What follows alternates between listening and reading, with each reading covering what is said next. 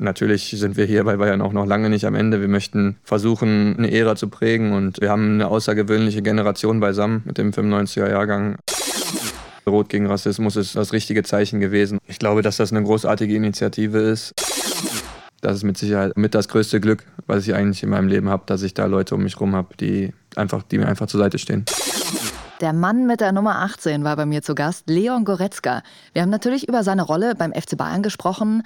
Auch ein Jahr Rot gegen Rassismus war Thema und sein soziales Engagement. Und was Josua Kimmich ihn schon immer mal fragen wollte und was er sich mit Serge Gnabry fast tätowiert hätte, das erfahrt ihr ganz am Ende. Es lohnt sich also dran zu bleiben. Schickt uns gern Feedback durch wie immer. Lasst uns ein Abo da, dann ploppt es das nächste Mal bei euch auf dem Handy auf. Und ihr wisst, es ist eine neue Folge da. Viel Spaß beim Hören. Hier ist der FC Bayern München.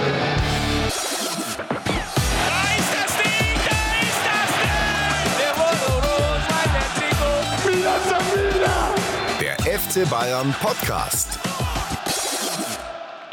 Mit Jacqueline Bell und Leon Goretzka. Hi Leon, ich freue mich sehr, dass du heute hier bist. In der Selvener Straße, in deinem zweiten Wohnzimmer, kann man ja schon fast sagen, ne? Ja, absolut. Ja. Ich glaube fast, ich verbringe hier mehr Zeit als in meinem Wohnzimmer. also im eigenen Wohnzimmer. Du bist jetzt gerade vom Training gekommen, warst noch ganz kurz beim Physio.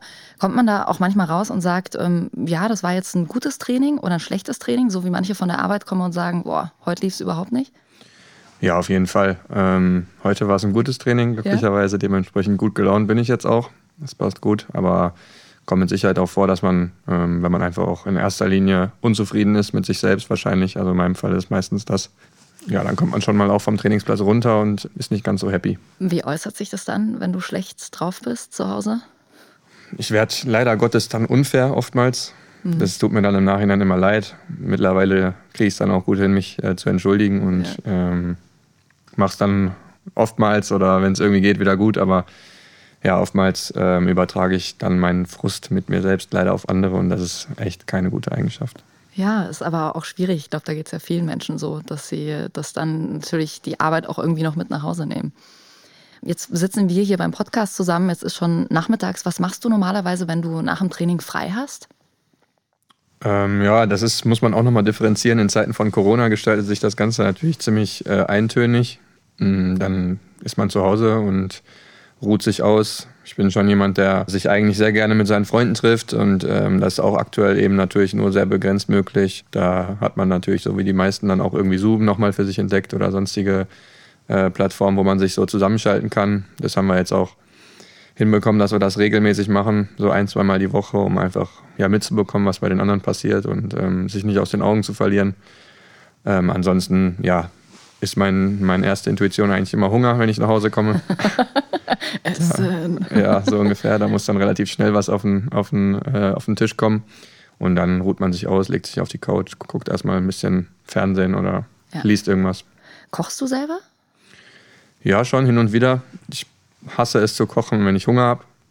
Also das ist schon wichtig, dass dann auch jemand da ist, der, äh, wenn es brenzlig wird, dann schnell da ist und äh, irgendwie weil da kann ich dann auch schon mal schlecht gelaunt werden. Aber äh, ansonsten, wenn ich Zeit habe und irgendwie ein cooles Rezept finde oder so, dann macht mir das schon auch Spaß. Ja. Das von zu Hause ein bisschen mitbekommen.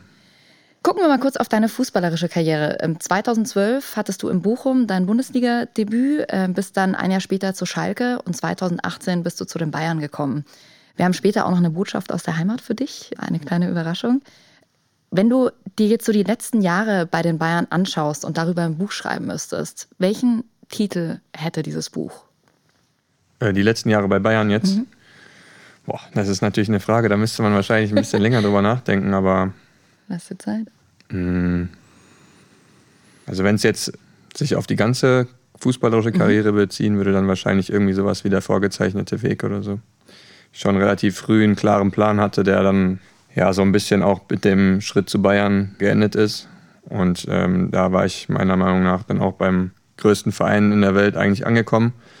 Und wenn man das dann auf das Letzte bezieht, dann eben auch diesen letzten Schritt zu gehen, sich hier durchzusetzen und ähm, ja, ein wichtiger Spieler in dem Verein zu werden. Aber du hast ja als ganz kleiner Junge, habe ich irgendwo mal in einem Interview gelesen, hattest du das jetzt gar nicht so auf dem Schirm, Profifußballer zu werden, oder? Ja, ich glaube, das ist natürlich so ein bisschen diffus. Also man ist ja jetzt nicht als kleiner Junge, geht man jetzt nicht auf den Fußballplatz, damit man damit mal irgendwann sein Geld verdienen kann. Ich glaube, das ist dann bis, eigentlich bis es passiert, äh, irgendwie immer nur so ein Traum, den man eigentlich kaum, ja, sich kaum traut, den, den zu träumen. Und bis dahin ist es einfach nur äh, die Leidenschaft, die einen dahin trägt, der Spaß mit den, meistens dann auch noch mit den guten Kumpels irgendwie auf den Fußballplatz zu gehen und zu kicken und das zu machen, was man liebt. Und ich glaube, ohne, ohne dieses Mindset, glaube ich, wird es auch ganz, ganz schwierig. Also ähm, spätestens dann, wenn man es geschafft hat und bis dahin schon so darauf fokussiert war, es zu schaffen, ist dann irgendwie der Tank leer, wenn man gerade anfängt. Das ist natürlich auch nicht gut. Ja. 2018 dann der Wechsel zu den Bayern. Es gab ja damals auch andere Optionen. Es hätte ja auch die Option gegeben, bei Schalke zu bleiben. Ich glaube, Barcelona stand auch noch damals im Raum. Warum sind es damals die Bayern dann geworden? Ja, das hat natürlich verschiedene Faktoren gehabt damals. Ähm, ich habe mich da sehr intensiv mit beschäftigt, weil ich ja das auch für eine ganz wichtige Entscheidung in meinem Leben betrachtet habe und habe damals ja mich auch sehr breit darüber informiert, wie man solche Entscheidungen am besten trifft und ähm, glaube, dass ich da einen guten Weg gefunden habe, eben ähm, sich Meinungen einzuholen, trotzdem die Entscheidung am Ende wirklich alleine zu treffen. Das war mir ganz wichtig, habe ich auch als sehr gute Überlegung im Nachhinein empfunden, weil ich dann im Endeffekt derjenige bin, der es zu verantworten hat und ich ähm, im Falle, dass es klappt und auch im Falle, wenn es nicht klappt, das nur mit mir selbst ausmachen muss. Und das ist was, was ich, was ich gut kann. Und ähm, ich wollte mir auf keinen Fall die Möglichkeit geben, das dann im Zweifel auf irgendjemand anderen schieben zu können. Das ist aber ja auch gar nicht so leicht. Wann hast du das entwickelt? Weil ich würde mal sagen, dass viele Leute eben oft drauf hören, was andere sagen und sich das vielleicht ein bisschen zu sehr zu Herzen nehmen und vielleicht manchmal auch danach entscheiden, was andere für gut empfinden. Ja, Entscheidungen treffen, das ist im Leben immer so ein Thema. Und ähm, ich habe einfach für mich jetzt festgestellt, dass es das der beste Weg für mich ist. Ich würde aber jetzt mir auch nicht rausnehmen zu sagen, dass es für jeden der beste Weg ist. Es gibt einfach Menschen, die sich mit Entscheidungen treffen sehr, sehr schwer tun und oftmals sich dann mehr damit quälen, eine Entscheidung zu treffen, als mit den Konsequenzen zu leben, die die Entscheidung dann mit sich bringen. Was hat dein Papa damals gesagt? Der hat mir eigentlich den Ratschlag gegeben, das selbst zu entscheiden. Mhm.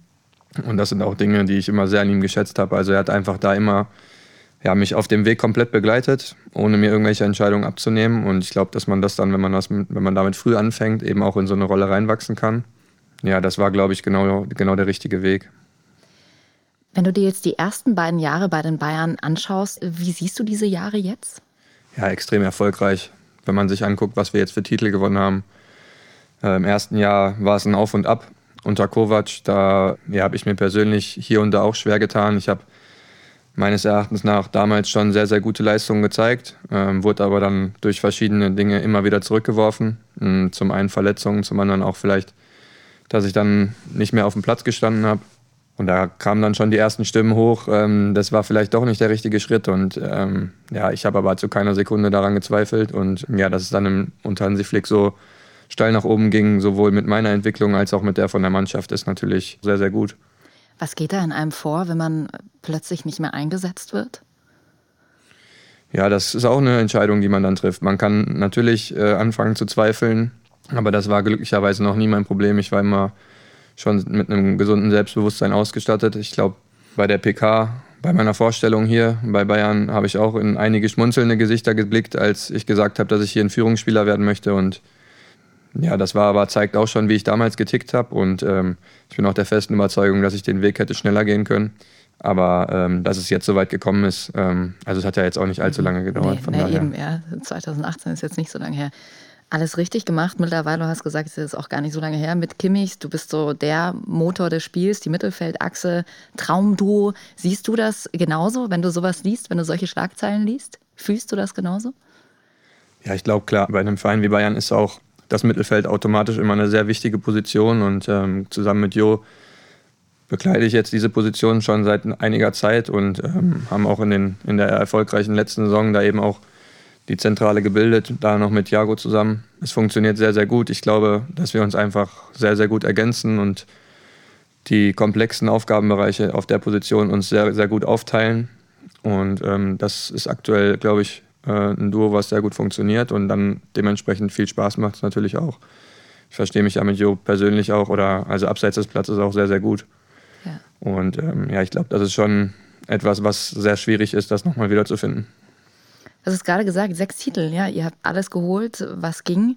Wie kannst du dieses äh, Gefühl beschreiben, ähm, in Lissabon Champions League äh, diesen Pokal in der Hand zu halten? Kannst du das mit einem Ereignis außerhalb des Fußballs vergleichen? Nee, kann ich nicht, aber ich kann vielleicht auf einen Punkt zurückkommen, den ich vorhin genannt hatte. Da habe ich gesagt, man hat sich nie getraut zu träumen, dass man mal Profi wird. Und ich glaube, in dem Moment, in dem der Schiedsrichter im Finale abgepfiffen hat, war das für mich wie so ein Throwback irgendwie zu meiner Kindheit, wo man mal zu seinen Kollegen sagt, stell dir mal vor, wir würden irgendwann die Champions League gewinnen. Und dann hat man aber auch damals schon so gedacht, nee, das kannst du gar nicht. Also das ist so weit weg gewesen. Und dann in diesem Moment habe ich tatsächlich an diese Momente gedacht, wie man das als Kind so spaßeshalber gesagt hat. Und ähm, ja, es war surreal und da hat man wirklich eine Minute lang wie so ein, ist wie so ein Film im Kopf abgelaufen. Wann hat sich das dann so richtig gesetzt bei dir? Ja, wahrscheinlich bis heute nicht. Mhm. Ähm, es ja auch, sind auch sehr besondere Umstände gewesen, wie es da zustande kam, wenn man überlegt. Also wie gern hätten wir diesen Moment mit unseren Fans geteilt und ähm, diese erfolgreiche Zeit zusammen äh, verbracht. Das ist natürlich extrem schwierig und ähm, da ist fast, sage ich mal, zumindest die Zeit nach den gewonnenen äh, Titeln fast so ein bisschen untergegangen. Wir haben glücklicherweise noch einen Kurztrip gemacht mit einigen Spielern, der für mich auch für auf ewig in Erinnerung bleiben wird. Das waren ganz besondere Momente, wo man nicht, ja, wie man es vielleicht denken könnte, da irgendwie also ging ja auch nicht durch Corona in irgendwelchen Clubs rumgelaufen sind, wo man wahrscheinlich eh nicht viel mitbekommt, wenn man, äh, ja. sondern wir haben halt wirklich die Momente so zu 100 Prozent ausgekostet und einfach die Zeit zusammen verbracht, über die letzten Wochen gesprochen. Und ja, an diese Momente werde ich mich mein Leben lang erinnern und es wird wirklich also es war, war, war was ganz Besonderes. Ja, das hat Josa Kimmich auch im Podcast erzählt. Könnt ihr auch gerne nochmal reinhören. Der war vor ein paar Folgen auch bei uns und hat eben auch gemeint, das war dieser Trip danach, den ihr zusammen gemacht habt, hat euch einfach so viel gegeben, weil man einfach das alles nochmal so ein bisschen zumindest aufarbeiten konnte. Ja, genau, das war echt. Also glücklicherweise haben wir uns dazu entschieden, das zu machen. Ja, schön. Wie siehst du so deine Bedeutung bei den Bayern, auch in Zukunft? Ja, ich hoffe, dass ich einfach weiter der Mannschaft dabei helfen kann, ihre Ziele zu erreichen und ähm, möchte natürlich weiter auch Verantwortung übernehmen und ähm, ja, versuchen, die Mannschaft zu führen. Ähm, ich hatte eben die Position angesprochen, dass es einfach ja, liegt im, im Aufgabenbereich des Mittelfeldspielers auch eben diese verschiedenen Mannschaftsteile miteinander zu verknüpfen. Genau die Aufgabe möchte ich auch abseits des Platzes weiter ähm, forcieren und ja, ich glaube, da bin ich auf einem guten Weg, aber noch lange nicht am Ende generell über Ziele zu sprechen, wo man sich in zehn Jahren sieht, ist ja immer wahnsinnig schwer. Aber diese Frage kam auch von euch auf Twitter ganz oft. Was sind denn so die Ziele, wenn man gefühlt eben alles gewonnen hat? Ja, wir möchten natürlich, ähm, das ist unser äh, ganz großer Traum. Wir haben eine außergewöhnliche Generation beisammen mit dem 95er Jahrgang, äh, mit dem wir schon in allen U-Nationalmannschaften viele Titel gewonnen haben. Und da möchten wir natürlich auch, ich glaube, das gehört zu jeder großen Generation dazu, auch mit der Nationalmannschaft noch Titel erreichen. Da läuft es im Moment überhaupt nicht so, wie wir uns das vorstellen. Und da werden wir mit aller Macht versuchen, den Bock umzustoßen. Und natürlich sind wir hier bei Bayern auch noch lange nicht am Ende. Wir möchten versuchen, auch hier eine Ära zu prägen und ja, einfach im Optimalfall natürlich nochmal das Ganze äh, mit den Fans zusammen gewinnen und auch denen nochmal diese Momente bescheren, die wir erlebt haben. Und ähm, ja, das ist unsere, unsere große Aufgabe hier. Das ist ein schönes Ziel, ja, das nochmal mit Fans zu schaffen. Weil die Nationalmannschaft, die jetzt auch angesprochen hast, Woran hakt es deiner Meinung nach hauptsächlich? Ja, es ist einfach ähm, wahrscheinlich, also ich glaube, das Ergebnis, was wir aktuell haben, das würde nicht passieren, wenn es nur an, einer, mhm. an einem Faktor liegen würde. Da sind einige Sachen, die da nicht so gelaufen sind, wie sie sollen, die da einfach zusammenkommen. Und ähm, zusammengenommen ist es dann einfach äh, in den letzten Länderspielen zu wenig gewesen. Natürlich ist es auch einfach schwierig, wenn du fast jeden Lehrgang irgendwie einen neuen Kader zusammen hast, weil sich immer wieder welche verletzen äh, durch Corona so viele Spiele im Kalender waren, dass wir es gar nicht, also drei Länderspiele in einer Länderspielpause zu spielen, das ist ja nahezu unmöglich. Dann versucht der Trainer da immer ein gutes Gleichgewicht zu finden, damit wir auch im Sommer noch marschieren können. Und ähm, da gehören natürlich auch immer kurze Pausen dazu, mal wenigstens zwei, drei Tage. Und ja, diese, diese Gratwanderung ist im Moment halt einfach der Grund, warum äh, wir es noch nicht geschafft haben, unsere Topleistung auf den Platz zu bringen. Trotzdem muss man auch äh, zweifelsfrei festhalten, dass wir eine außergewöhnliche Qualität haben in der Mannschaft. Wir müssen es halt nur irgendwie bündeln und ja, darin wird die Aufgabe liegen, das bis zum Sommer hinzubekommen. Ja. Du hast die 95er-Generation vorhin angesprochen, äh, mit Süle, Gnabry, Kimmich, äh, dir. Redet ihr da selber auch oft drüber, dass das irgendwie was ganz Besonderes ist, äh, dieser Jahrgang? Ja, na klar, also in den ein oder anderen Situationen wird das bei uns schon auch zelebriert. äh, weil es ist ja natürlich schon eine sehr, sehr, äh, eine sehr, sehr coole Geschichte und gerade mit, mit den Jungs äh, verbindet man unheimlich viel. Man kennt die schon so lange, damals war man noch irgendwie gegeneinander ich mit Bochum dann beispielsweise, als Niki noch bei Frankfurt sogar gespielt hat, auf Turnieren, Jugendturnieren noch auf Kleinfeld, kann ich mich noch erinnern, wie wir gegenseitig äh, uns da um den Torschützenkönig-Pokal gebettelt haben. Und ja, das sind schon, also wenn man dann überlegt, wie jetzt jeder irgendwie seinen Weg gegangen ist und der jetzt hier wieder zusammentrifft, das ist natürlich schon eine außergewöhnliche Geschichte, die zusammenschweißt. Warum glaubst du, ist diese Generation so was Besonderes? Ja, das ist natürlich irgendwo Glück. Sind alle im selben Jahr geboren. Da können wir, glaube ich, wenig für. Müssen wir uns bei unseren Eltern bedanken. Ähm, Müssen wir da mal nachfragen. Ja, wahrscheinlich.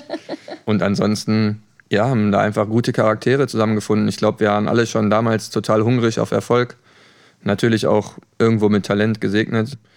Haben es aber einfach auch geschafft, eben dieses Talent dann ja, zu untermauern mit harter Arbeit und viel Ehrgeiz. Und ja, dann resultieren eben auch solche Karrieren, sage ich mal, daraus. Du hast auch irgendwo mal gesagt, ähm, dass diese Bodenständigkeit, dass ihr die alle sehr in eurer Generation habt. Wie wichtig, glaubst du, ist sowas für eine Fußballkarriere? Ja, extrem wichtig. Ich glaube, das ist vielleicht auch so ein bisschen was, was in den jüngeren Generationen fehlt. Ich möchte da jetzt gar nicht so draufhauen, aber ähm, die ganzen Nachwuchsleistungszentren heutzutage sind schon extrem darauf ähm, ausgerichtet, eben von klein auf, äh, das Leistungsprinzip wird da sehr, sehr groß geschrieben. Und ähm, um eben die beste Leistung abzurufen, wird den Spielern schon sehr, sehr viel möglich gemacht. Und ich glaube, dass das vielleicht ein bisschen auch zum Problem werden kann. Ähm, natürlich, wenn du sehr charakterstark bist, wenn du vielleicht auch ein privates Umfeld hast, was dir den Halt gibt und auch äh, hier und da mal sagt, mein Freund, komm so mal wieder nicht. runter. Ja. Nur das Glück haben eben auch nicht alle. Mhm. Und da muss man sehr, sehr gut aufpassen, dass man ähm, gerade in diesen wichtigen Jahren, wo es dann von der sage ich mal, U16 bis zu U19 eben auch unfassbar viel mit, den, äh, mit in der Charakterentwicklung passiert. Und dass man das eben nicht überpaced und da die Jungs einfach mal Jungs sein lässt. Und ähm, ich glaube, klar, gerade wenn die Jungs dann im Internat sind, ist es auch schwierig. Du hast eine Fürsorgepflicht. Da muss man einfach eine gute Mischung finden. Aber ähm, da glaube ich, ist es ganz, ganz wichtig, dass die, dass die Jungs da ja einfach auch mal andere Dinge im Kopf haben. Weil sonst, glaube ich, gehen die durch so eine harte Schule und ähm, sind dann irgendwann bei uns angekommen denken, die haben jetzt das geschafft und kommen dann hier an und äh, ja. habe ich vorhin schon gesagt, dann ist der Akku leer. Ja. Und ähm, das sieht man dann natürlich auch, wenn die Jungs hochkommen ja, und ähm, wundern sich dann, dass äh, man hier manchmal die Schuhe noch selber waschen muss, mhm. weil sie das alles ab, abgenommen bekommen haben vorher, damit sie sich eben aufs Training konzentrieren können. Ja. Und das sind einfach Dinge, die so nicht funktionieren und ähm, ja, da muss man, glaube ich, einfach aufpassen, dass man das nicht übertreibt. Gibt es manche Dinge, die dir abgenommen werden, wo du sagst, äh, nee, nee, danke, aber das mache ich selber? Ja, natürlich. Ja. Ich glaube, es ist ja auch gut, dass der Service da ist. Also durch den Supermarkt laufen. Ich habe das immer selber gemacht. Ich habe damit auch überhaupt gar kein Problem. Und ich glaube, gerade wenn ich dann in meinem Viertel da rumlaufe, die kennen mich dann ja irgendwann auch. Und dann ist es halt auch einfach nur äh, ein braunhaariger Wuschelkopf, der da irgendwie gerade seine Bananen einpackt. Und ähm, ja. Ja, aber ich glaube, das muss jeder für sich selber entscheiden. Das hat Giovanni Elber auch in einer der Folgen bei uns gesagt, dass er auch immer das ganz wichtig fand, seine Dinge selber zu machen und selber zur Bank zu gehen und praktisch nicht so, ja, umtütelt zu werden, um danach auch, also er sagt, er profitiert jetzt total davon. Ja, auf jeden Fall. Ich glaube, gerade was solche Dinge angeht, sind natürlich die immer größer werdenden Agenturen, ähm, die einfach ein Portfolio anbieten, wo du theoretisch gar nichts mehr selber machen musst. Das war auch nie mein Weg. Ich habe da auch ganz bewusst immer jemanden genommen, der sich, was das angeht, zurückhält. Ähm, aber es ist natürlich auch verlockend, gerade für junge Spieler, die dann nicht mal mehr ihren Handyvertrag selber machen müssen. Ja, wie gesagt, das ist eine gute Mischung. Ich glaube, wenn man die Service, also den Service in Anspruch nimmt, heißt es nicht zwangsläufig, dass es nicht funktioniert. Aber man muss alles richtig einordnen können. Ja. Du hast vorhin gesagt, du bist auch ziemlich dicke mit Josua. Und wir haben ihm gesagt, dass du heute beim Podcast bist und haben ihn mal gefragt, was er an dir so schätzt. Was ich an Leon schätze, ist, dass er jemand ist, der einem immer die Meinung sagt, auch wenn das vielleicht auch mal nicht positiv ist. Er ist äh, immer ehrlich zu einem. Auf dem Platz ist er einer, der alles dem Teamerfolg unterordnet, der seine Mitspieler wie seine Familie sieht. Das ist ähm, sehr besonders. Er würde einen Mitspieler immer auf dem Platz schützen, immer für den Mitspieler einstehen. Ja, und neben des Platzes verstehen wir uns eigentlich super, weil wir auch das ein oder andere Thema haben, was über den Fußball hinausgeht. Ähm, da ist Leon ja eh jemand, der sich da sehr klar positioniert und ähm, das sind Dinge, die ich an ihm schätze. Welches Thema habt ihr über den Fußball hinaus? Was sind das für Themen? Ja, ich glaube schon, dass wir einige Themen haben, worüber wir uns sehr gut unterhalten können, auch auf Augenhöhe unterhalten können. Und ja, das ist natürlich auch sehr angenehm, wenn man da jemanden hat, mit dem man ja, über, über andere Themen halt sprechen kann. Ähm, natürlich, was jetzt den meisten Leuten vielleicht schon ein Begriff ist, ist mit Wiki Corona, wo wir uns einfach, als dieser Lockdown kam, der erste, sehr schnell dazu entschieden haben, eben diese Initiative zu gründen, wo wir natürlich auch sehr, sehr viel Planungen hatten, ähm, Telcos, so wie wir die immer genannt haben. Teamsbesprechungen. Ja, ja, genau. Wir haben uns ja auch dazu entschieden, eben von A bis Z ja die Projekte, die wir unterstützen, eben selbst auszusuchen und zu filtern. Und ähm, da wurde dann natürlich auch jede Woche drüber gesprochen, ja. wer welches Projekt dann machen möchte und so weiter. Und ja, trotzdem, also Jo ist jemand, mit dem würde ich wirklich mit jedem Problem, was ich habe, zu ihm kommen, weil ich weiß, dass er ja das nie auf die leichte Schulter nehmen würde und immer mir auch, was er vorhin zu mir gesagt hat, das ähm, schätze ich an ihm auch brutal, dass er niemand ist, der, also kein Ja-Sager, sondern mhm. wirklich jemand, der sich intensiv Gedanken macht, auch über die Probleme von anderen und sich versucht auch in die Situation von ihm hineinzuversetzen und es dann einfach auch schafft, gute Ratschläge zu geben. Ja, das ist schon äh, eine Eigenschaft, die ihm auf jeden Fall zu einem guten Freund macht. In welcher Situation hast du ihm auch schon mal ehrlich die Meinung gesagt? Ja, er hat ja gerade gesagt, dass ich das sehr oft mache. Ja. ähm, konkretes Beispiel fällt mir jetzt gar nicht so ein. Ich glaube, was bei Jo immer ein Thema ist, ist, dass er einfach ein absoluter Perfektionist ist gerade was äh, den Sport betrifft und er einfach unheimlich viele Verbesserungsmöglichkeiten, Potenziale sieht, wo er zu 99 Prozent mit Recht hat. Nur was vielleicht mal ein Punkt wäre, der ihm helfen könnte, ist, dass die Welt kein perfekter Ort ist. Und wenn man sich dann nur noch darauf fokussiert, was schlecht läuft, dann, dann wird man vielleicht auch irgendwann chronisch unzufrieden. Und das ist mit Sicherheit so ein ähm, Learning, was was uns hilft als mhm. Mannschaft, weil er einfach immer den Finger in die Wunde legt, aber vielleicht ihm dann auch hier und da mal einen, einen schlechten Tag ähm, bringt. Und das wollen wir auch nicht. Ja, das ist schwierig. Wir haben alle immer hohe Ansprüche an uns und sind irgendwie wahnsinnig perfektionistisch. Aber man muss dann natürlich irgendwann schaffen, irgendwie abzulassen. Ne? Genau. Josua hat gesagt, er würde Serge, David und dich mit auf eine einsame Insel nehmen im Podcast. Was glaubst du, wer wäre für was zuständig, wenn ihr auf einer einsamen Insel wärt? Ja, ich weiß, wüsste gar nicht selber, was, was, was macht man. Dann muss man erstmal Dinge sammeln, irgendwie, ne? Ja, genau. Äh, eine Unterkunft bauen ja. wahrscheinlich. ja. Serge wäre wahrscheinlich erstmal dafür zuständig, damit äh, äh, die Laune nicht in den Keller sackt. Würde euch irgendwelche Witze erzählen? Ja, man, es ist ja auch einsam, da muss man ja auch irgendwie äh, was zu lachen haben. Ich werde wahrscheinlich mit Jo gucken, dass wir irgendwie äh, da eine Unterkunft bekommen. Und weiß ich nicht, David muss was jagen, keine Ahnung. Fische, angeln. Sehr gut, er muss angeln, okay. Ja. Oder, den, oder das Feuer anmachen, ja. ich weiß es auch nicht. Also ihr würdet ja. überleben irgendwie. Ja, ich, ich, ich, bin mir da nicht so sicher. wahrscheinlich, wahrscheinlich eher nicht. Juso hat noch eine ganz wichtige Frage an dich. Ja, Leon, was ich bis heute nicht bei dir verstehe, ist, warum du die eine Seite der Hose immer etwas hochziehst, sodass man deine strammen Wadel sieht. Das ähm, ja, habe ich noch nicht ganz verstanden bei dir. Das kannst du mal gern erklären. Ja, das ist natürlich eine Frage. Ähm, also es liegt nicht daran, dass ich meine Waden präsentieren möchte. Das haben, glaube ich, schon alle mitbekommen, dass die jetzt nicht so vorzeigbar sind. Aber das hat einfach schon was, also das seit Ewigkeiten mache ich das. In der Jugend hat das angefangen irgendwann mal, weil mir, glaube ich, einfach die Hose zu groß war. Ich weiß gar nicht mehr genau, was der Grund war. Und dann hat sich das irgendwie durchgezogen. Dann kann ich mich noch gut erinnern, dass Stefan Böger damals mein Trainer war bei der Nationalmannschaft und ähm, ich war damals sein Kapitän und dem hat das auch überhaupt nicht gepasst. Der war immer für einen sehr adretten Look. Da habe ich das erste Mal wirklich gesagt, ich mache das trotzdem so. Und ich glaube, das hat ihm im Nachhinein auch so ein bisschen imponiert, ähm, dass da mal jemand war, der da irgendwie mit seinen 14 Jahren dem Trainer gesagt hat, nee, das bleibt so. Und ähm, ja, vielleicht hat das was damit zu tun, dass ich das dann weiter so gemacht habe. So ein bisschen eher so, aus Trotz. Jetzt und dann, extra. Ja, so ungefähr. Ja. ja, vielleicht auch irgendwie so ein Ritual, so ein bisschen, ne? Ja. Viele sagen ja auch, du musst dir unbedingt einen Torjubel zulegen. Maren hat geschrieben, wann legst du denn endlich mal einen speziellen Torjubel zu, jetzt, wo du in letzter Zeit so oft triffst? Ja, ist tatsächlich eine gute ja. Frage. Ja, wird, wird Sinn machen, auf jeden Fall. Aber mir ist da noch nichts Kreatives eingefallen. Du, hebst, du hebst die Leute immer so ein bisschen hoch. Ja, ne? das ist einfach, aber da denke ich ja. ja. auch nicht drüber ja. nach. Das ist einfach nur ja. äh, irgendwie der Ausdruck der Freude. Dann oftmals sind es ja auch diejenigen, die das Tor dann vorbereitet haben. Was ja oftmals auch dann so ein bisschen zu kurz kommt. Ich finde, das ist oftmals fast die größere Arbeit. Ja. Also ich bin für kreative Vorschläge äh, offen. Okay, sehr gut. Ja, ja gibt es einen, wo du sagst, ah ja, okay, äh, der macht einen coolen Torjubel? Der ist gut? Ja, es gibt schon viele, die coole, also ja. die sind, meisten sind ja darauf aus, dann irgendwie cool auszusehen ja. dabei. Ne? Mm, ich finde auch tatsächlich von, von Haaland die Torjubel, mhm. die sind irgendwie sehr, sehr ehrlich immer, finde ich. Da sieht man einfach auch, dass ihm das, dass er sich einfach freut und da jetzt nicht großartig was plant. Levi hat ja, also die Torjubel kennt man auch ja. einfach aufgrund der Quant, also er schweißt ihm die ja, oder ja. schmeißt uns die ja fast so ins Gehirn irgendwie ein. Kommt man nicht ähm, drum rum, ja. Ja.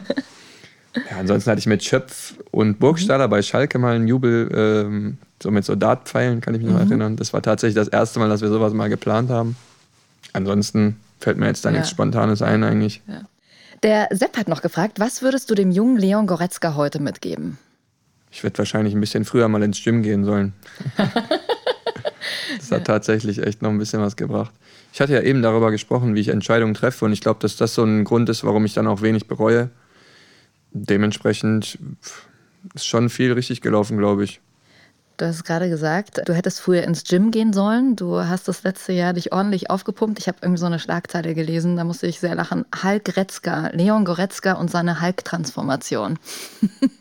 Klar ist dann irgendwie ein großer Hype darum gewesen. Ich denke schon, dass sie da auch ähm, hier und da ganz leicht übertrieben haben. ähm, aber es wurde natürlich schon sehr viel Lustiges auch darüber geschrieben, keine Frage. Ja, und die Jungs haben dir ja auch immer irgendwie die Ärmel noch hochgekrempelt, ja, um auch deine Muskeln zu zeigen. Siegerehrung, ja, das hat mit Sicherheit auch nicht geholfen was. Was hast du denn gemacht dafür? Das haben auch ganz viele gefragt. Also du hast deine Ernährung geändert und hast viel Handeltraining gemacht. Wie sah so ein Tag konkret aus? Ja, man muss sich ja auch einfach in die Situation äh, hineinversetzen. Ähm, wir waren damals alle irgendwie von, von jetzt auf gleich zu Hause eingesperrt irgendwie und sind ja normalerweise auch halt einfach einmal am Training für zwei Stunden mindestens halt sportlich aktiv. Das ist dann komplett weggefallen. Und ja, dann habe ich einfach glücklicherweise die Möglichkeit gehabt, zu Hause zu trainieren. Ich habe ein kleines Gym zu Hause und ähm, ja, dann habe ich damit einfach äh, angefangen. Und ich glaube, der größte Faktor ist halt einfach, dass ja, ich keine Rücksicht nehmen musste auf den Trainings- oder Spielbetrieb, den wir normalerweise haben du kannst ja nicht hier in das Training reingehen und irgendwie der ganze Körper tut dir weh, weil du mhm. ähm, da irgendwie ein Maximalkrafttraining gemacht hast und äh, sorry, dann, ich kann heute nicht mehr. ja, so ungefähr. Ich glaube, das fänden die Trainer nicht so lustig und genauso ist es beim Spiel. In der Regel haben wir drei Spiele in einer Woche. Ähm, da bleibt natürlich wenig Zeit, um eben auch mal da hart zu trainieren und das waren jetzt, glaube ich, dann fast sechs, sechs bis acht Wochen, wo ich das nicht hatte, wo ich mich auch mal komplett im Gym auskotzen konnte. Und das habe ich dann gemacht und ähm, ja, das Ergebnis war dann. Ja, ja kann man sich schon anschauen, ne? War dann irgendwie für alle sichtbar und ja. ja, das hat dann sportlich auch wieder weiterhin gut funktioniert. Ich weiß, dass viele auch gern genauer wissen würden, wie du deine Ernährung umgestellt hast. Also wenn wir uns jetzt mal so einen Trainingstag anschauen, was hast du da gemacht und was hast du davor oder danach gegessen? Ja, das ist eigentlich ja so ein bisschen eine Fehlinformation. Also ich habe meine Ernährung da jetzt nicht umgestellt, sondern ich habe eigentlich schon vor also zu der Zeit, wo ich sehr viele Muskelverletzungen hatte, habe ich meine Ernährung umgestellt und habe auf äh, Kuhmilch verzichtet, ähm, Schweinefleisch verzichtet und Gluten. Und das ziehe ich jetzt seit vier, fünf Jahren, glaube ich, ziehe ich das so durch. Und ähm, zu der Zeit, wo ich jetzt dann im Corona oder da äh, in diesem Lockdown, das Einzige, was ich dann halt vermehrt gemacht habe, ist mir nochmal so einen veganen Eiweißshake am Tag, dann nach dem Training halt. Ja. Aber ansonsten ist da eigentlich nicht so viel anders gewesen viel Fleiß, ja. Ja, genau, das ist immer witzig, ja. wie viel Bedeutung die Leute dann. Ja. Ja, also im Endeffekt einfach anfangen, glaube ich. Das ist so mein Rat. Der Marcel fragt noch, wen aus der Mannschaft würdest du im Kraftraum gern mal unter deine Fittiche nehmen? Ja, ich glaube, wen ich mir jetzt als äh, Experiment vorgenommen, also was heißt als Experiment? Das ist natürlich das völlig falsche Wort, aber als äh, Aufgabe, als Herausforderung genommen habe, ist den Jamal. Mhm. Ähm, ich glaube, wir wissen alle, was für ein Riesenpotenzial der Junge hat mit dem Ball, aber ich glaube, obenrum wird er dann schon noch hier und da mal ein bisschen zu leicht weggeschoben. Das ist mir ein Dorn im Auge. Und dementsprechend äh, werden wir mal zusehen, dass wir da ein bisschen was drauf kriegen. Sehr cool. Ein Jahr Rot gegen Rassismus ähm, steht jetzt auch an. Das ist eine Initiative des FC Bayern mit dem Ziel, die Fans, die Spieler, den Verein, die Gesellschaft für dieses Thema noch mehr zu sensibilisieren. Und du warst ja damals vor einem Jahr auch Teil ähm, dieser Initiative und sprichst dich ja auch immer ganz offen gegen Rechts, gegen Rassismus aus. Ihr hattet auch in Stuttgart beim Heimspiel Aufwärmshirts an. Manu hatte auch die Kapitänsbinde im Rot gegen Rassismus Design. Wie ist es für dich, Teil dieser Initiative zu sein? Ja, ich glaube, dass das eine großartige Initiative ist und man sollte einfach jede Gelegenheit nutzen, ähm, um dieses Thema ja wieder groß zu machen und darauf aufmerksam zu machen. Ich glaube, ja, da gibt es eigentlich keine Gelegenheit, die man da auslassen sollte. Und ich glaube, diese Initiative Rot gegen Rassismus ist das richtige Zeichen gewesen, um sich da eben auch ganz klar ähm, als Verein zu positionieren. Und dementsprechend glaube ich, ja, ist das eine sehr gute Sache. Welche Erfahrungen hast du persönlich schon in deinem Leben mit Rassismus gemacht? Also du als Person, Leon Goretzka. Ja, da bin ich natürlich der falsche Ansprechpartner. Ich glaube, ich habe persönlich äh, kaum äh, Berührungspunkte gehabt. Was mich eigentlich das erste Mal so wirklich dazu bewegt hat, mich da auch zu äußern, war ja diese Situation damals auf der ähm, Pressekonferenz von der Nationalmannschaft wo ich am Abend vorher ein Video zugeschickt bekommen habe. Ich weiß ehrlich gesagt den Namen nicht mehr von dem Journalisten. André Voigt hieß er, der genau, Journalist. Der ein extrem emotionales Video gemacht hat, wo er halt über diese Vorkommnisse bei dem Länderspiel davor gesprochen hat, wo, glaube ich, sogar Leroy und Ilkay mhm. rassistisch beleidigt worden sind. Und man hat einfach in dem Video gesehen, wie nah es ihm ging. Das, und ich glaube, das Wichtigste oder die, die Message, die ich auf jeden Fall dadurch mitbekommen habe, war, dass er gesagt hat, dass da so viele Leute drumherum saßen, die mit Sicherheit nicht ähm, das so empfunden haben, wie die, wie die Leute, die das da gemacht haben, aber die einfach nicht geholfen haben, nicht eingeschritten sind, nichts dazu gesagt haben. Und das war das, da, da ja, da kriege ich jetzt noch so einen kleinen Schauer über dem Rücken, weil damit habe ich einfach nicht gerechnet. Und das, da dachte ich auch, muss ich ehrlicherweise gestehen, sind wir mit dem Thema schon viel, viel weiter, weil ich, wie ich gerade gesagt habe, selber noch nie sowas mitbekommen habe und auch selber auf einer Schule war mit einem extrem hohen Ausländeranteil. Und da war das völlig normal, dass man, also da gab es gar keinen Unterschied. Und ja ja, das hat mich dann dazu bewegt, da eben auch klar äh, Stellung zu beziehen, weil ich einfach der Meinung war, dass jeder, der dann dieses Interview sieht und in der nächsten Situation vielleicht dann äh, Zivilcourage zeigt und einschreitet und denjenigen eines Besseren belehrt und aktiv auf die Leute zugeht, dann hat sich das Interview schon gelohnt. Auf jeden Fall. Wie war das denn damals für die Jungs? Hast du danach mit ihnen drüber gesprochen? Ja, ich glaube, äh, die haben das ja gar nicht so wirklich mitbekommen. Aber es sind, also deswegen würde ich mir das auch niemals rausnehmen. Da muss man einfach mit Betroffenen sprechen. Ich kann wahrscheinlich nicht mal ansatzweise nachvollziehen, wie die Leute sich fühlen. Aber wenn es mir schon so schlecht dabei geht, wenn ich sowas höre, will ich mir gar nicht vorstellen, wie sich das anfühlt, wenn man dann ähm, der Betroffene ist wie du schon gesagt hast, es ist so traurig, dass wir im 21. Jahrhundert überhaupt äh, noch über so ein Thema sprechen müssen.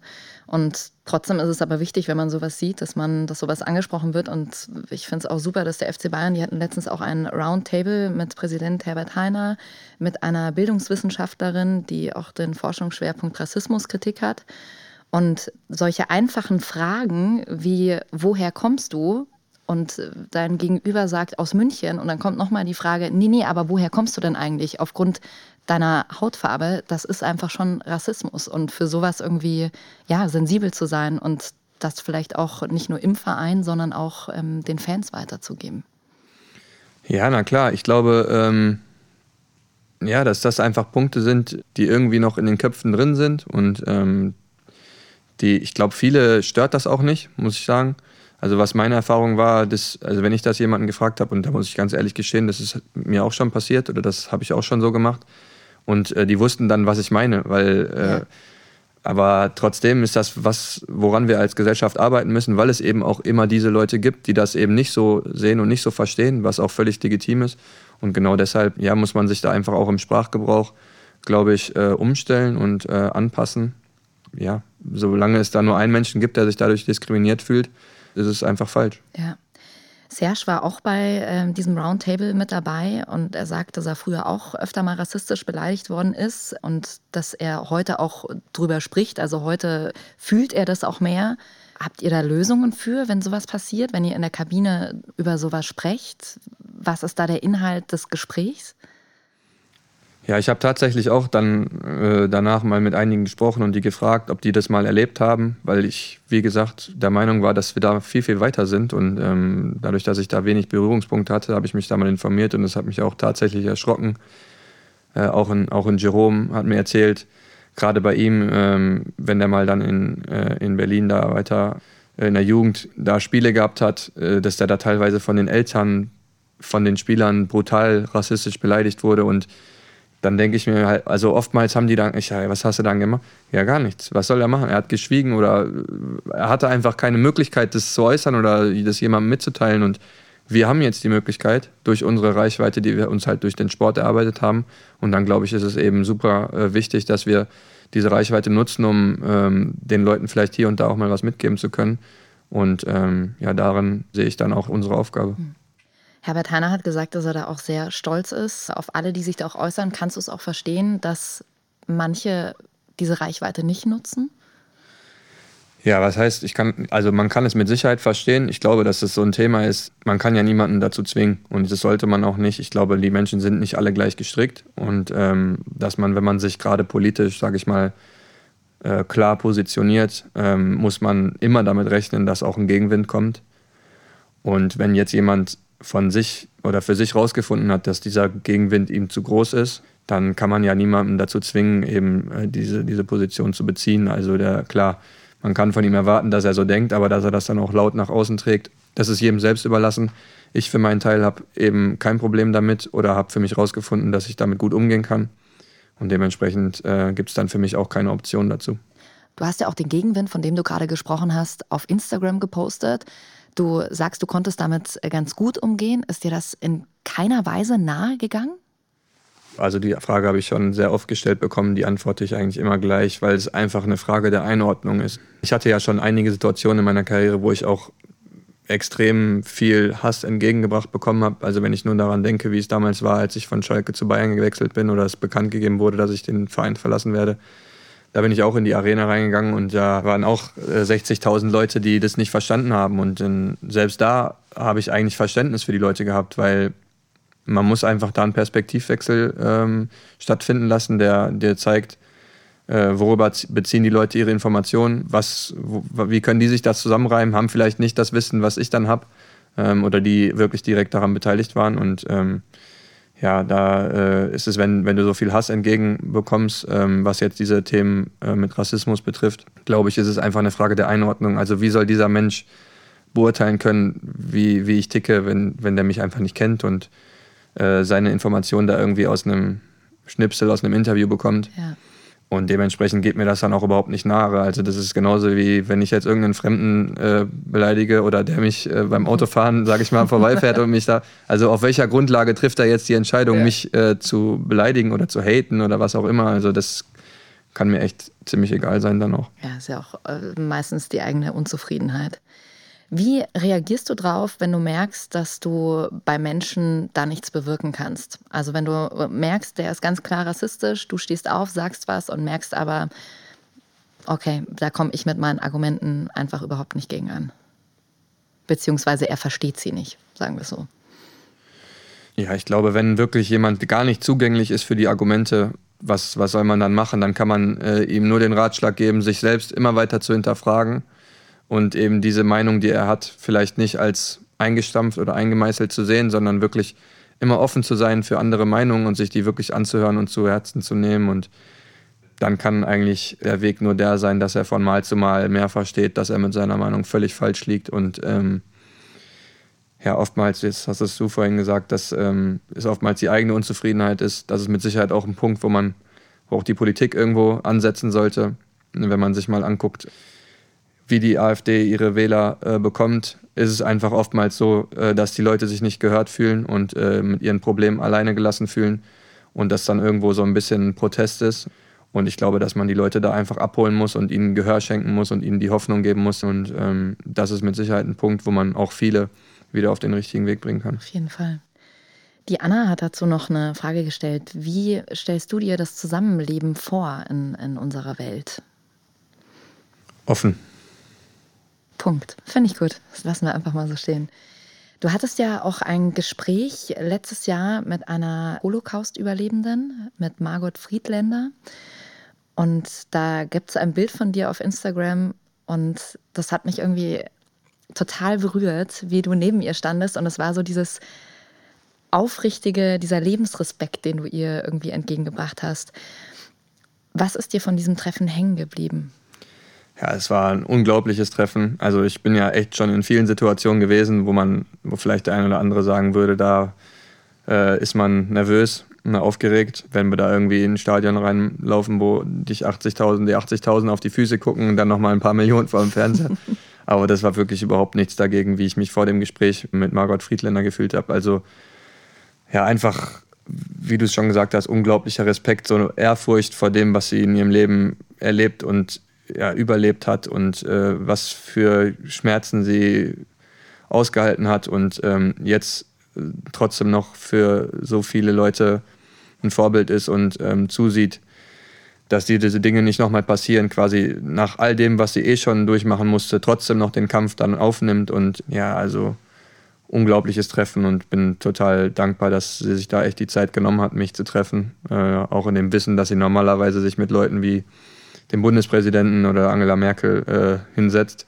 Also das war schon ein großes Privileg, dann auch mal mit ihr persönlich sprechen zu dürfen. Und ein Erlebnis, das man, glaube ich, niemals nee, vergisst. Auf gar keinen Fall. Ja, wir sind halt auch wirklich jetzt so die letzte Generation, die das wirklich noch in echt mitbekommen, auch von unseren Großeltern. Ja, ich glaube, das war auch die Kernaussage, die sie mir mitgegeben hat bei dem Treffen, dass wir die Zeitzeugen sein müssen, die äh, es bald nicht mehr geben wird, indem wir eben diese Botschaft von ihr oder von, von, von vielen anderen auch weitertragen und es immer weiter auf die Agenda bringen, damit sowas halt nicht mehr passiert. Dass sowas nie wieder vorkommt. Aufstehen und was sagen, ja. Du hast es vorhin angesprochen, We Kick Corona. Du setzt dich auch für Blutspende ein, äh, Rot gegen Rassismus. Also du bist ein Spieler, der sich sehr engagiert in der Richtung. Woher kommt dieses äh, extreme, also total positiv, aber dieses extreme soziale Engagement? Ja, ich glaube, sowas entwickelt sich auch mit der Zeit ja, mit 17, 18 habe ich vielleicht auch noch nicht so weit ähm, über den Tellerrand hinausgeschaut. Ähm, in erster Linie sind es Dinge, die mir persönlich auffallen. Ähm, Ungerechtigkeiten empfinde ich immer als etwas sehr schwer zu akzeptierendes. Und ähm, ja, dann parallel eben die Entwicklung der Reichweiten, ähm, dass man eben auch gehört wird von vielen Leuten. Ja, dieses Zusammenspiel, denke ich, ist dann das Ergebnis, dass ich mich dazu entschieden habe, da dann auch was für zu tun. Deine Freunde sagen ja immer, du wärst Anwalt geworden. Das ist wahrscheinlich auch dieser Gerechtigkeitssinn, der da bei dir rauskommt, oder? Ja, ich könnte mir vorstellen, dass bei denen vielleicht auch ein bisschen mit reinspielt, dass ich einfach sehr, sehr gerne diskutiere und dann ja auch oftmals unnötige Diskussionen mit denen führe, wo die sich einfach nur denken, komm, wer, wer, jetzt den Tisch vorgestern gedeckt hat, äh, ist eigentlich total egal. Achso, da wird dann gesagt, hey, ich habe ihn auf der Hütte vorgestern gedeckt, jetzt bist du dran? Ja, ja, mit Sicherheit ist auch das schon ja. mal vorgekommen, aber so in die Richtung gehen dann oftmals die Diskussionen und ja, ja. dadurch kommt mit Sicherheit dann auch die Meinung, dass ich da ganz guter Anwalt geworden wäre. Ja. Was wolltest du früher werden? Also jetzt mal abgesehen vom Fußballprofi, hattest du da irgendwas anderes im Kopf noch? Nee, ich mir war einfach nur immer total wichtig, dass ich mein Abitur noch mache, um mir da eben alle Möglichkeiten äh, offen zu halten und ich dann nicht irgendwie, wenn mir einfällt, okay, ich möchte, keine Ahnung, was Architekt werden und ich dann da stehe und ich kann es nicht machen, weil äh, mir eben die ähm, schulische Qualifikation für das Studium fehlt. Das war mir immer ganz, ganz wichtig. Da habe ich ja sogar schon zwei Jahre bei den Profis gespielt, wo eigentlich dann auch klar war, dass das mal mein Beruf wird oder ist. Ähm, dann habe ich trotzdem noch das äh, Abitur durchgezogen, eben um mir alle Türen offen zu halten, auch vielleicht für die Zeit nach der Karriere. Ja, aber so einen konkreten Berufswunsch hatte ich eigentlich nicht. Du hast über dich selber gesagt, du bist ehrgeizig, zielstrebig, ausdauernd. In welchem Bereich bist du nicht ehrgeizig? Also wo sagst du, okay, nö, da, da bin ich raus?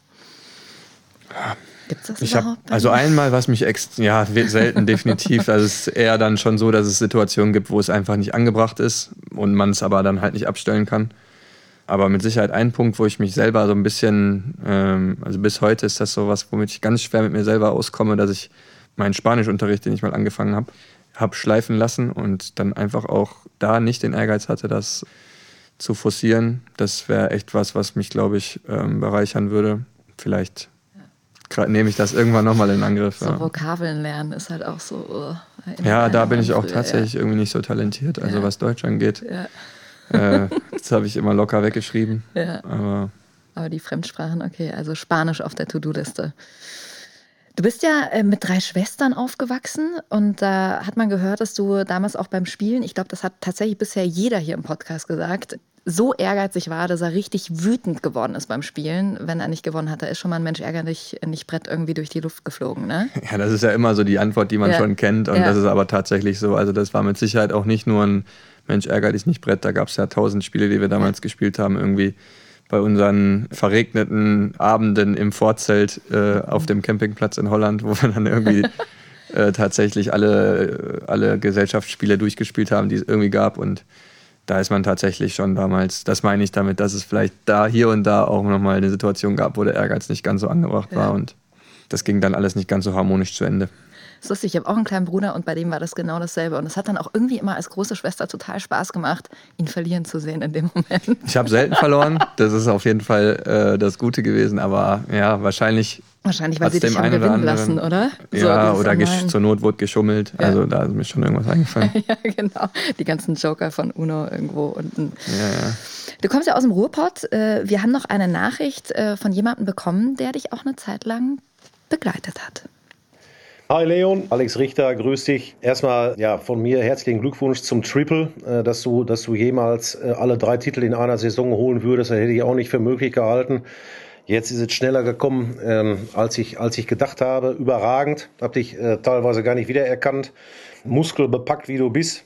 In so einem Podcast sollen ja immer ein paar äh, Dinge erzählt werden, die, äh, die ich äh, von früher behalten habe.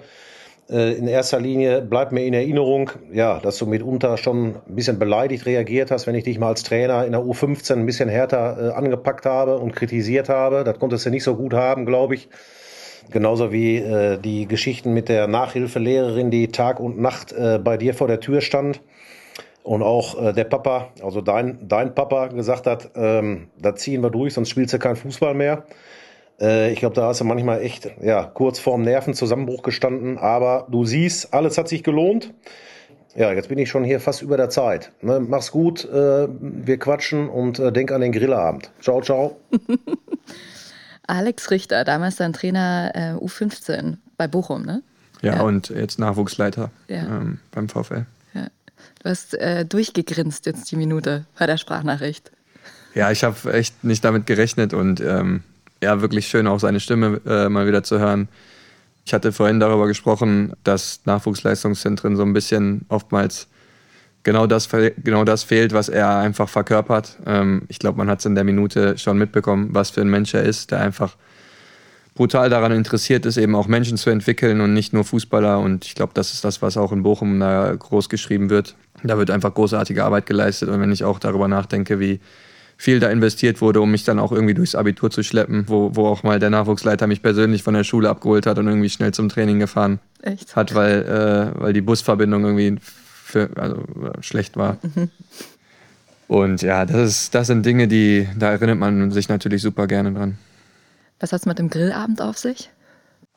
Ja, das ist einfach, glaube ich, was, was noch aussteht. Ja, wir haben ja eigentlich so viel zu feiern jetzt in den letzten Monaten und dass das alles aktuell nicht möglich ist, ist eben das, das Schwierige daran. Deswegen müssen wir das eben alles nochmal machen. Aber der Grillabend, der steht noch aus. Ähm, bei meinem Papa zu Hause, das war immer ja ausgemacht, dass wenn diese ganze, diese intensive Zeit auch mit dem Abi und Bochum vorbei ist, dass man sich dann auch mit der äh, angesprochenen Lehrerin nochmal zusammen äh, hockt, vielleicht ein, ein Bierchen trinkt und äh, einen schönen Abend Ach, verbringt. das Und- ist vom Abi noch offen, oder wie? Sozusagen. ja, das ging da in erster Linie jetzt nicht nur ums Abi, Ja. ähm, aber es war einfach, glaube ich, eine hervorragende Zusammenarbeit, auch eben mit der Lehrerin, auch Alex und auch damals der VfL und auch Schalke damals, ähm, die mir auch dann mit in Form von Peter Hermann da immer noch, äh, wenn ich irgendwie doch nicht aus der Schule raus konnte, dann nochmal nachmittags alleine auf dem Platz äh, trainiert habe und ähm, dass das alles möglich gemacht wurde, da bin ich schon sehr dankbar für. Cool. Wie viel Kontakt hast du generell noch zu deinen Freunden dort in der Heimat? Ja, also brutal guten Kontakt. Ja. Ich habe, der ist nie abgerissen und das Cool. ist auch das, was mir Kraft gibt, was mir Halt gibt. Das war damals wie ein Wohlfühlparadies natürlich irgendwie, dass ich da noch weiterhin zu Hause gewohnt habe. Also ich habe ja auch noch in meinem Elternhaus gewohnt, dementsprechend war das auch nicht schwierig, da die Freundschaften aufrechtzuerhalten und ähm, das ist mit Sicherheit mit das größte Glück, was ich eigentlich in meinem Leben habe, dass ich da Leute um mich rum habe, die ja einfach, die mir einfach zur Seite stehen. Ja.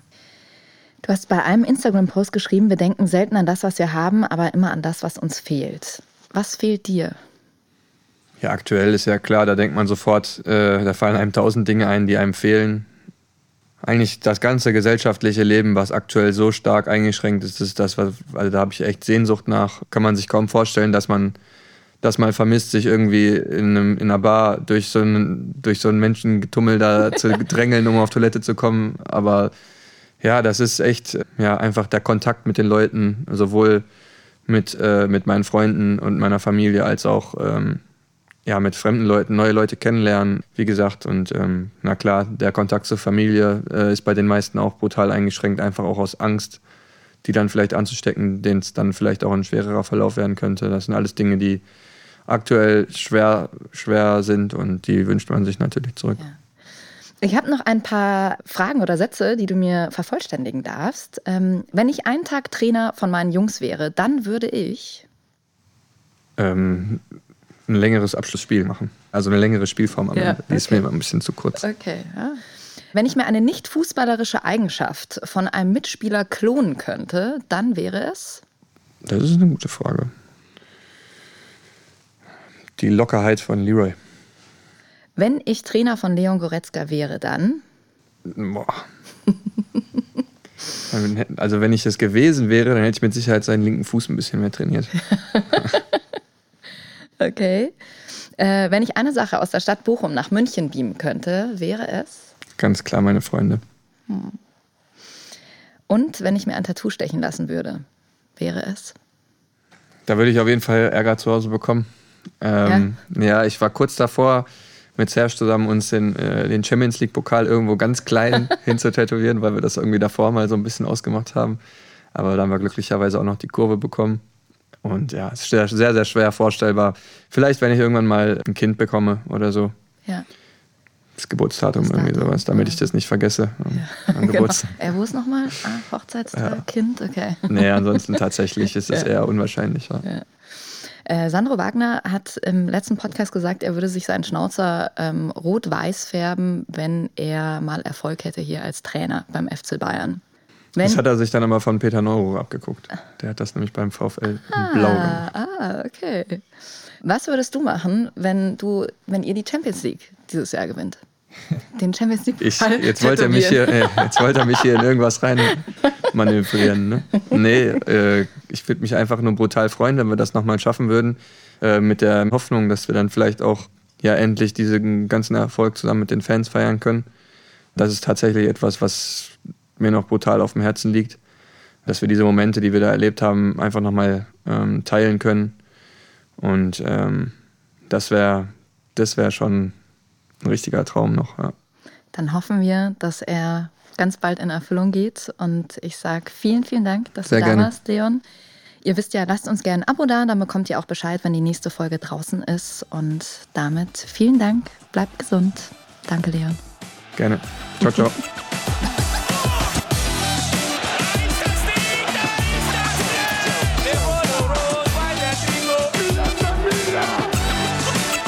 Ciao, Perfetti.